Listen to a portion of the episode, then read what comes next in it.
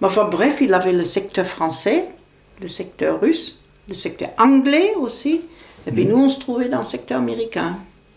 Et puis les Américains, enfin, ils s'occupaient un petit peu, la jeunesse, il a donné des, des, des journées pour manger. Là. Puis moi, je, je suis allée avec la gamelle. M'ont donné une petite portion, un petit peu plus, parce que j'avais une grosse gamelle. Il avait la viande dedans, ils donnaient des fois une orange. Une fois, ils ont donné un bout de, bout de fromage, un bout de gruyère.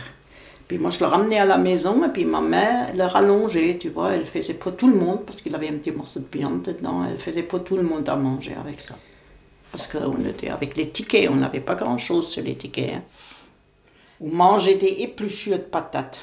Mon grand-père, il a reçu une fois d'en avoir un sac d'épluchures de pommes de terre, euh, sec comme ça, tu vois, c'était tout séché. Puis on faisait ça cuire. On faisait des soupes avec. Avec une poignée d'orge, des trucs comme ça, tu vois. Pas de viande, rien du tout. On, on, on, on avait une ration de bois parce qu'on n'avait pas de chauffage. Euh, C'était juste, je suis venue en 48, ça a dû être l'hiver 47. Je pense que c'était là, là où on, on crevait de faim, on n'était pas bien. hein. Les gens, il y a, pff, sciaient des arbres la nuit, tu sais, ou bien dans les jardins, des, pas des sacs en bois, ils arrachaient ça la nuit pour se chauffer. On brûlait des chaises des fois parce qu'on n'avait plus de bois. De... Oh, c'était... On passait notre temps au lit avec des, des, des étredons, des gros étredons dessus. Et puis on, on, allait, on avait une bibliothèque là à côté.